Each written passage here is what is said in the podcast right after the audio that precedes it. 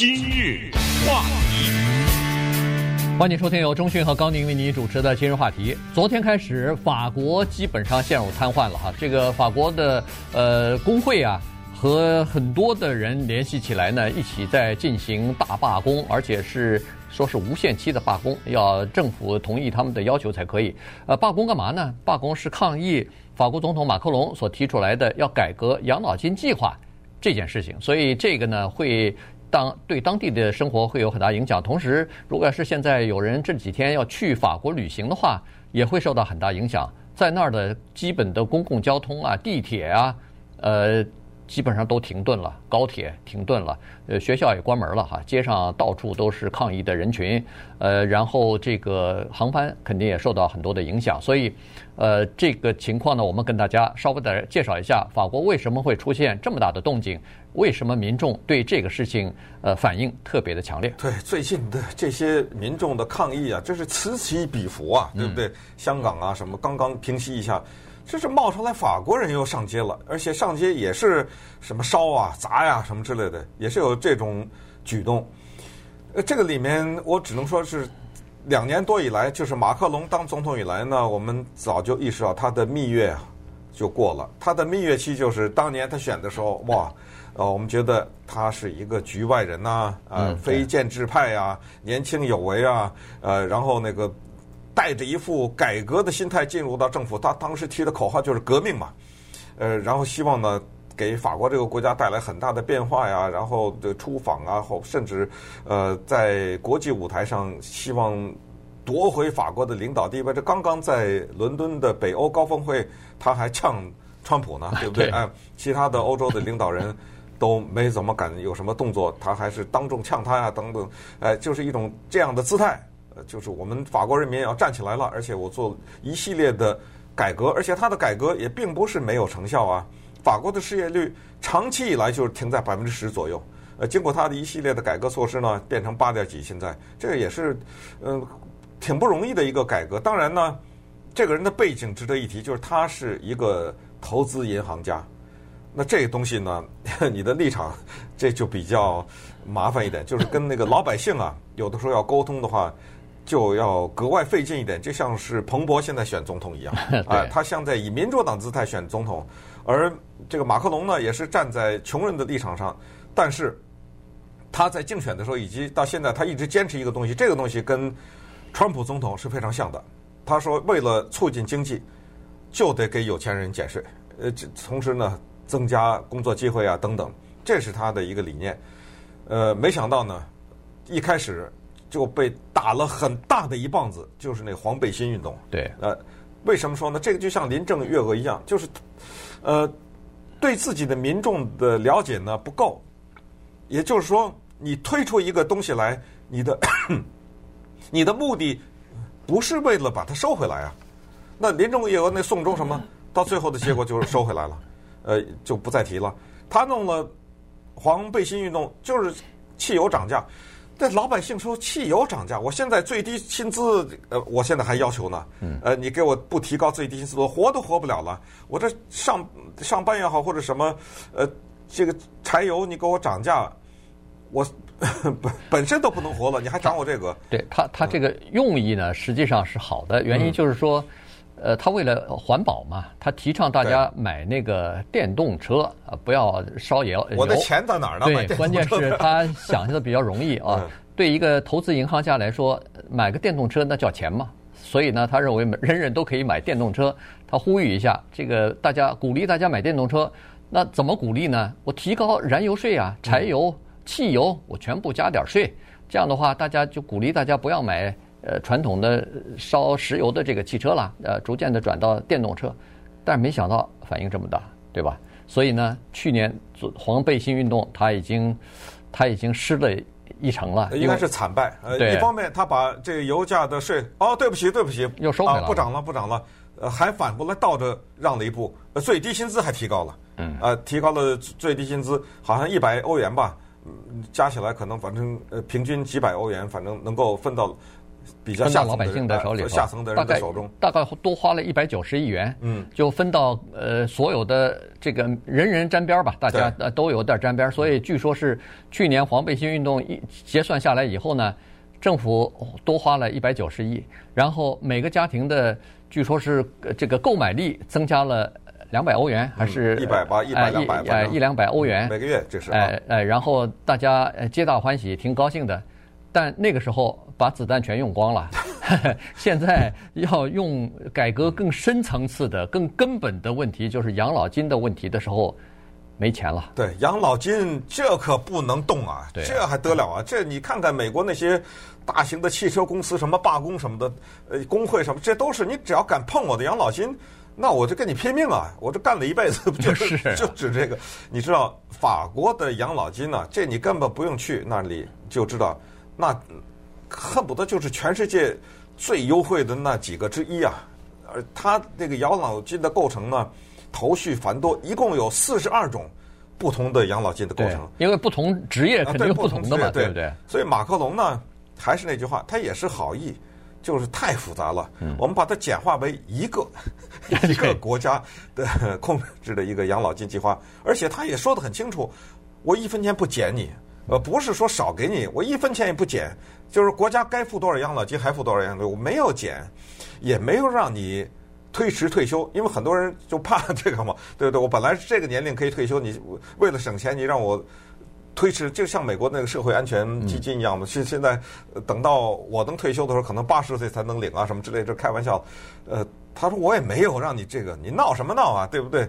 但是呢，下面的人就是这样，他只要一听原来是一个好的东西，你一碰。它就是这这个你完全可以理解啊，对不对？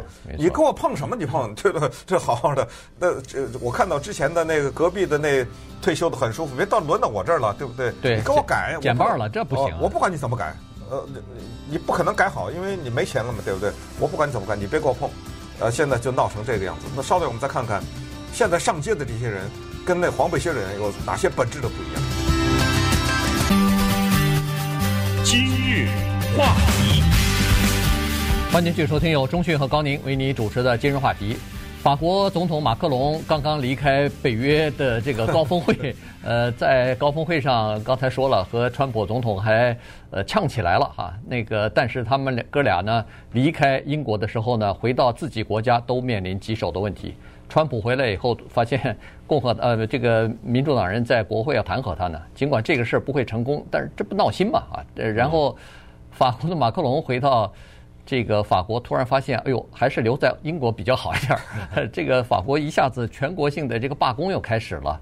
呃，这事儿就是他上任以后哈，两年半以来没没恨不得没停过，每年都有大规模的这个罢工的示威啊什么的。他在民众当中呢，就失去了很多的这种信任哈。很多人你采访一下的时候，都是他们当初是投票让他上台的那些人，结果现在突然发现。他和基本的民众有点小脱节啊，就是说他在做一个事情的时候，在进行一次改革的时候，可能初衷想的是好的，但是他的这个沟通的技巧是不是出现了一些问题？他的演说是不是出现一些问题？很多的民众是说，对，他是一讲就是千这个这个长篇大论，在呃演说的时候，呃，这个巨细靡遗的都告诉我们细节，可是听了半天。我不知道他说的是什么东西啊？呃，他要取消我们现在最好的养老金计划，可是他说，那你拿出一个计划来，你说更好的计划，你拿出来啊，告诉我们，你的这个计划是什么细节啊？怎么怎么执行啊？说不出来，所以呢，大家都没底。于是这次的这个罢工啊，变成了一个恨不得有史以来最统一的，全全部的人都要上来了，已经退休的人。当然，他们可能没关系了。现在只要是还在上班，尤其是那些快要退休的人和那些二三十岁考虑到自己未来还能不能退休的人，全部到街上去游行去。教师啊，这个医院里边的工作人员啊，包括政府的这个公务员啊，甚至警察都参加到这个罢工行列里。我看到还有唱歌剧的呢，哎，对，连歌剧演员全来了啊，都上去涉涉及到每一个人了，这个涉及到每一个人。这个情况和那个黄背心呢差别在这儿，黄背心运动只是在礼拜六你知道吗？对 哎，为什么呢？因为那些人呢，他们还要养家活口，他们是一种处在不安定的状态的人，他不不是那种固定的有着医疗保险、什么早九晚五上班的那些人，还而且他们也不敢丢去自己的这份工作，啊、他没办法丢掉这个工作，所以他只好礼拜六去打砸抢去，或者去烧东西去。对，你知道他们那个时候把马克龙做成了一个假人。嗯，我们知道法国人有一个特别大的 发明叫断头台。嗯，呃，他们把法国龙呢拿纸糊了一个，然后。斩首啊！放到断头台啊，在断头上咔嚓的一下把那马克龙头给砍下来。这不路易十四呃，是路易十 对吧？呃，都不止十六了，好多了，贵族们的血流成河了，那头满地滚呐，对不对？所以那个时候黄背心运动对他的恨，你现在看来是不是对一个政府，是对个人的仇恨呐、啊？你知道，就是变成非常的个人化。可是这一次不一样，这一次啊，黄背心又出来了，但是他们还是等礼拜六，他们游行他们的。这一次呢，是刚才说的工薪阶层，这一面很广。你看着吧，这马克龙把他的这种什么四十二个退休计划收归为一个的这个，可能他又得收回去了。对。可是这个他就别想再选总统了。哪有一个总统说我发布一个一个命令或者执行一个政策或者准备执行一个政策，弄两哦哦不好意思收回来了。嗯。再来一个，哎呦。原来你们不喜欢，那收回来了，那就别治国了，对不对？你根本就没有能力治国，这一点呢，跟川普还有一个很大的不一样。刚才说他们俩唯一的共同点是各自回到家里面面对家里这些麻烦，可是你不要小看川普在美国的支持率，那跟马克龙不可同日而语啊。嗯。马克龙现在在法国的支持率可能也就是百分之二十几啊，就特别的低。川普，你别看他有各种各样的问题，但是他在自己的国家，他那些铁杆的支持者，那是特别的不动摇的，而且而且更加坚定了，而而且更加坚定，对对，所以这点还不行，嗯，还完全不一样。所以我真的觉得法国那麻烦啊，那比美国不知道大多少倍了。对，没错。现在是这样子哈，就是说法国人呢，大多数人百分之七十的人呢，认为说这个，呃。就是养老金制度是应该改革，因为不改革的话，现在政府已经支撑不下去了，已经出现了巨大的赤字，然后必须改革，不改革将来全部破产，谁都没有。所以呢，他知道要改，但是呢，都不愿动到自己这一块儿。呃，然后呢，他也不相信这个法国民众不相信政府能改好，所以现在就处在这样一个两难的状态。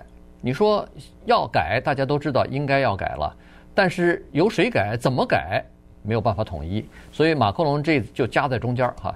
现在支持罢工的人 又是百分之七十，所以民意的基础啊，马克龙没有。现在大大家去罢工去，然后还是一个无限期的，必须要让马克龙呃收回他的这个改革的这个诉求，然后我们才停止罢工。这样一来的话，我我估计到下个星期或者到礼拜六、礼拜天，呃，下个星期可能就收回了，没准儿，对不对？因为那个一个国家不能长期的瘫痪下去，不行不行，对不对？你这样下去可能就会出刚才说到这个旅游的这个，这不行啊，这杀伤力太大了。现在谁去巴黎啊？哎，埃菲尔铁塔关闭了，全都关了。对，然后什么卢浮宫啊什么的，如果要是没有说是呃馆员里边有不少人罢工的话，警察也没有的话，那可能也会关闭。那那么多旅游的人，人家好不容易买了机票到你那儿去，这个这个关门，那儿那儿关门。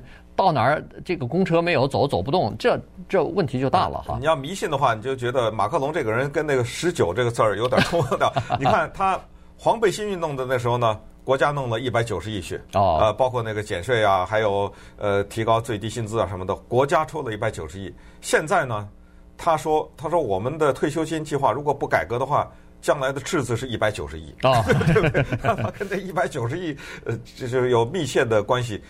这个呢，我也特别能理解马克龙。你说他也不是有什么私利，知道吗？就像是美国的社会安全基金，每一个总统都会面临这个问题，都要改革，因为就是怕到时候没了嘛，呃，怕到时候呃入不敷出啊什么之类的。所以这个也不能碰，这，这个也不敢碰。我这个还得了啊！你你看，川普总统弄了一个呃那个食品救助券，嗯，你看有人上街游行吗？